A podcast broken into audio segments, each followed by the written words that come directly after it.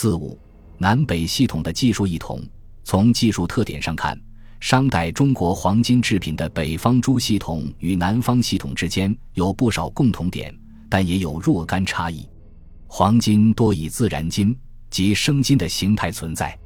中国古代将金矿分为沙金和山金两种类型。沙金有水沙中淘洗的沙金和平地掘井开采的沙金两种，山金则有残基、坡基沙金矿床、古沙金矿床和麦金三种。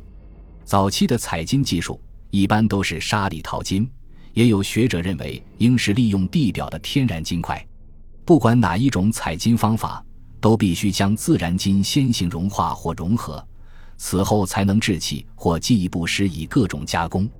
自然金不可能不经熔炼。那种认为用铅杵将金沙锤成颗块是没有根据的。这表明商代中国黄金制品的南北系统都是在掌握了黄金开采技术和自然金熔炼技术以后兴起的。从黄金的熔炼方面看。黄金的熔点为一千零六十三摄氏度，比纯铜的熔点一千零八十三摄氏度稍低，而比青铜的熔点要高。商代已是青铜时代的高级发展阶段，它是在掌握了纯铜冶炼术的基础上发展而来的。在二里头遗址三区发现的一件铜奔，含铜百分之九十八，几乎接近纯铜。在郑州二里岗铸铜遗址和同一时期的湖北盘龙城铸铜遗址。均发现了炼铜原料铜矿石或孔雀石，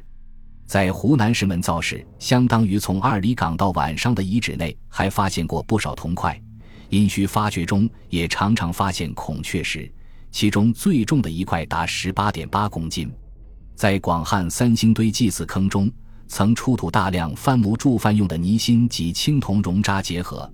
遗址内还出土大量后台加砂干锅。证明当地曾有大型青铜器铸造中心，并意味着三星堆文化已达到首先炼出金属铜、锡，再将金属铜、锡铜炉而冶的青铜时代高级阶段，表明早已掌握了纯铜冶炼技术，为黄金熔炼准备了温度和技术条件。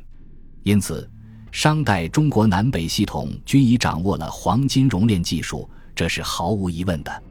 安阳殷墟和广汉三星堆均出土了金块，均是将自然金融化后铸成块状的，确凿无疑地表明了这一事实。由此还可以看出，中国早期黄金制品的制作是在进入青铜时代以后，而不是以前。在黄金制品的最早阶段，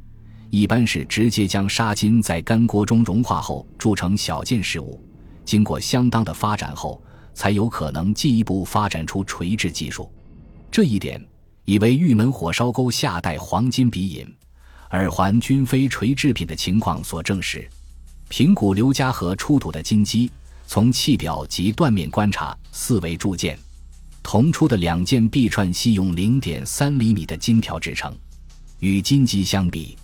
有可能金币串是先将砂金融化铸成金条后，将两端锤成扇面形。然后弯曲而成的铜出的金箔残片，则表明已掌握了锤制技术。昌平雪山村和平谷刘家河出土的喇叭形金耳饰，亦当为铸件，其制作方法当与夏家店下层文化出土的铜形青铜耳饰相同。喀左河上沟出土的两端扇面形金币串，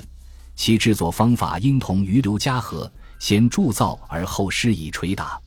至于安阳殷墟和藁城台西发现的金叶和金箔，则均为捶打后切片而成的。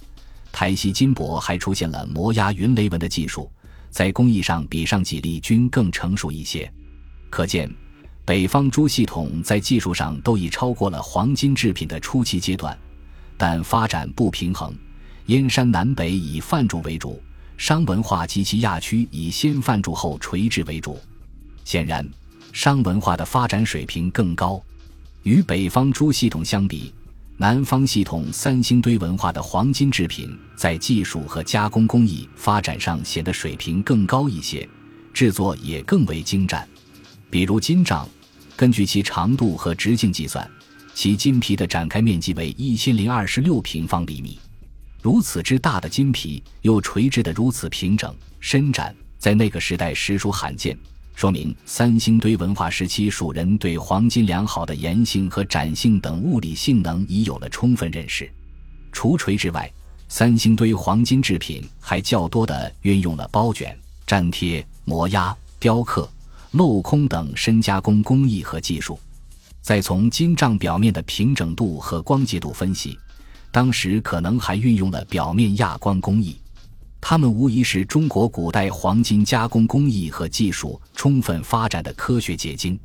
三星堆文化黄金制品的制作技术和加工工艺，有一些是商代北方系统所没有的，如雕刻、镂空、包金等技术，在北方系统的黄金制品中还没有发现。北方系统中包金的最早实例。目前所见资料似为河南郡县新村西周早期魏墓所出毛柄和车横端的包金，以及兽面石包金和铜炮。这种情况似可说明商代北方系统的黄金制品在技术和工艺水平上逊色于南方系统的三星堆文化，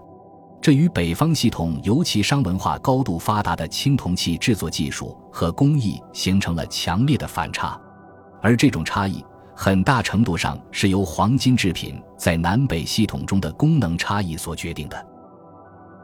感谢您的收听，本集已经播讲完毕。喜欢请订阅专辑，关注主播主页，更多精彩内容等着你。